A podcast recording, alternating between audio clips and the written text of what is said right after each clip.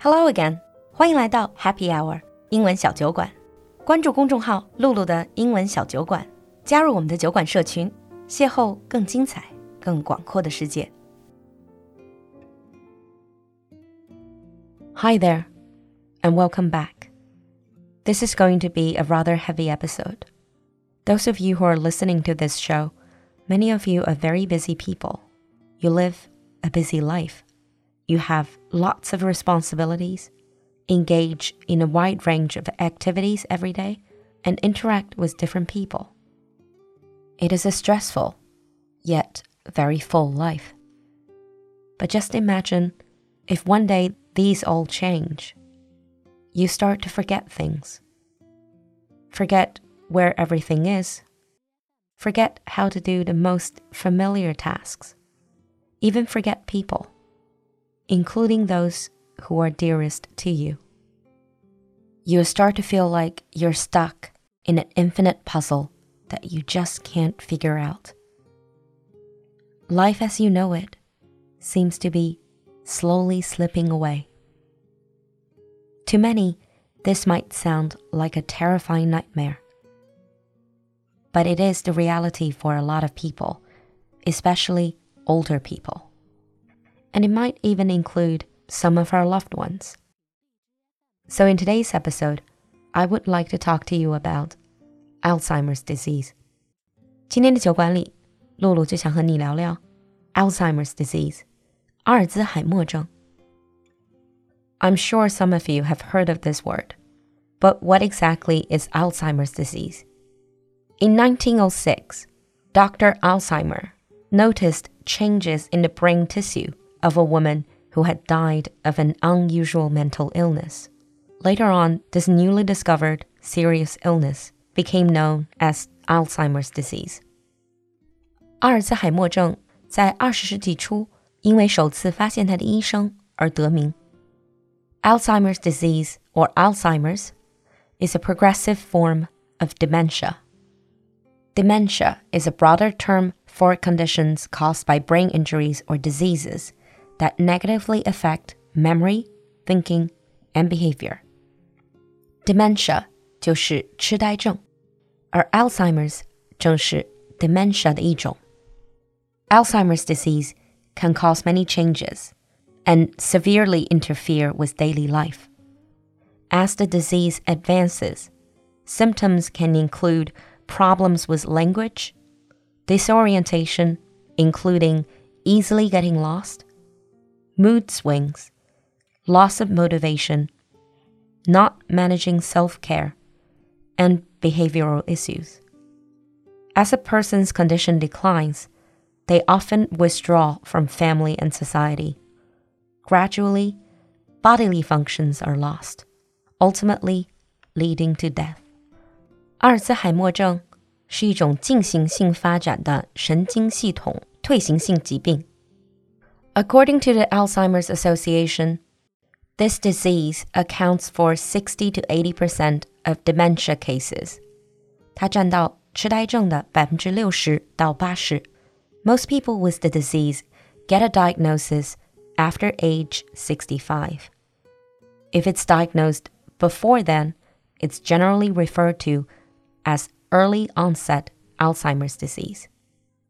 虽然 阿尔茨海默的主要发病人群是六十五岁以上的老人，但是也可能出现 early onset Alzheimer's disease 早发性阿尔兹海默症。If you have watched the movie Still Alice or a Japanese TV show called 大恋爱和忘了我的你，both main characters are suffering from early onset Alzheimer's disease.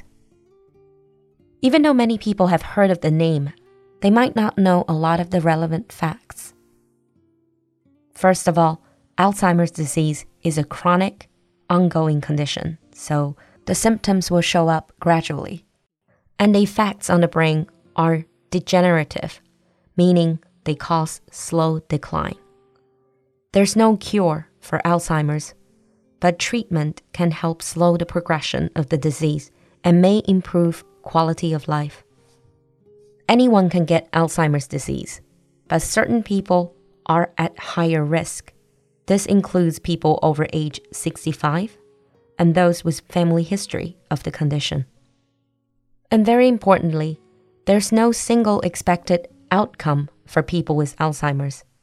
阿尔兹海默症的发病过程因人而异。Some people live a long time with mild cognitive damage, while others experience a more rapid onset of symptoms and quicker disease progression.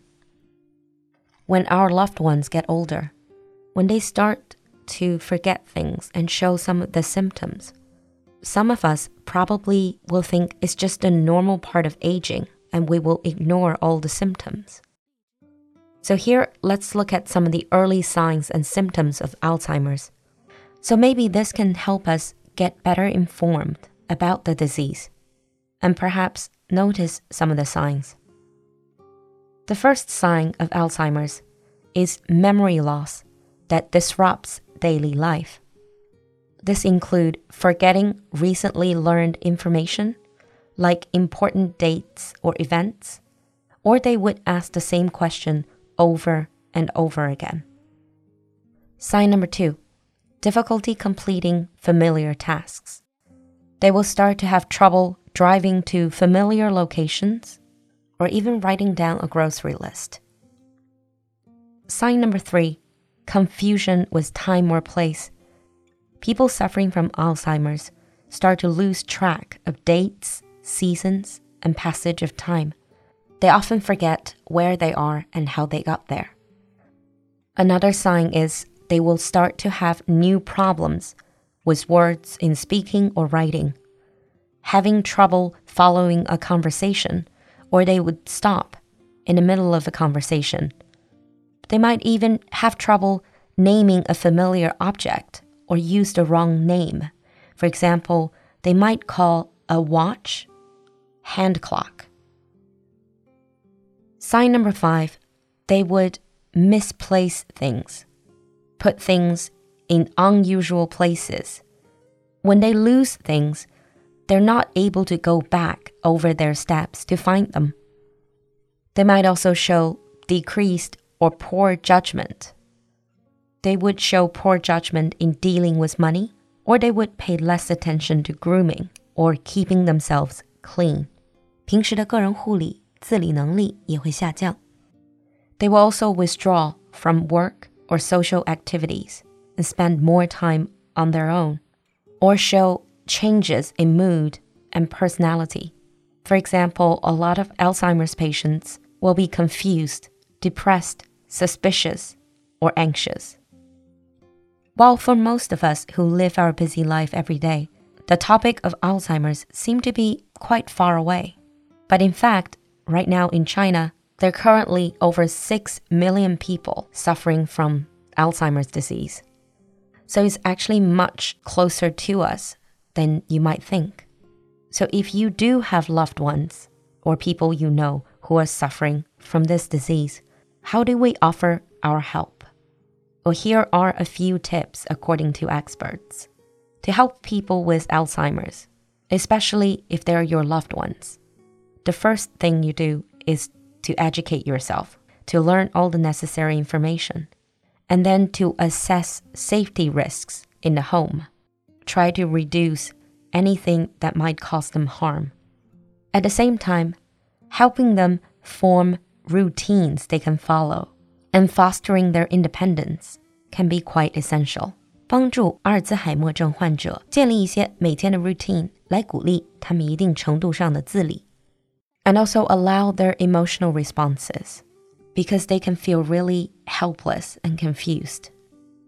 But on top of all this, it's important to prioritize self care. Taking care of a loved one who's struggling with Alzheimer's disease can be really difficult and exhausting. So, if you're in that situation, it's very important that you take care of yourself as well. And for those of us who are still young, there are certain things you can do right now to reduce the risk of Alzheimer's in later years. 其实，在生活中形成一些习惯，也可以帮助降低在老年患阿尔兹海默症的几率。For example, do regular exercise, have a brain healthy diet. This would mean try to eat less red meat, butter, cheese, sweet, or fried food. Instead, eat fish, chia, and flax seeds, which are rich sources of omega 3. 多吃对脑部健康有好处的食物，比如说富含 omega 3的鱼类、奇亚籽和亚麻籽。Get rid of bad habits like smoking or heavy drinking. Drink tea, especially green tea or oolong tea. And in your spare time, learn new skills. For example, learning foreign languages will keep your brain active. And of course, doing brain puzzles, playing brain games does help as well. No matter if it's for the patient themselves or for people who are families, Alzheimer's disease can have a devastating impact on people's lives. The thing is, the person who has Alzheimer's knows that pieces of the puzzle are missing and they are terrified. I always remember in the movie Still Alice，在电影《Still Alice》里，不幸罹患早发性阿尔兹海默症的 Alice 对自己的丈夫说：“I miss myself。”而对于很多患者的家属来说，阿尔兹海默症就好像是一场让人心痛的漫长的告别。But although your loved one may not remember you or might do things that frustrate you, this is the time when he or she needs you the most. When I was looking at quotes about Alzheimer's, I found one that says, There's one thing Alzheimer's cannot take away, and that is love. Love is not a memory, it's a feeling that resides in your heart and soul. And hopefully, today's program can reach some of you. And for others, this can be the first step we take to become aware of the disease and to stay informed. If you have any thoughts and experiences that you think might help others, don't hesitate to share in the comment section. I'll see you next time. Bye.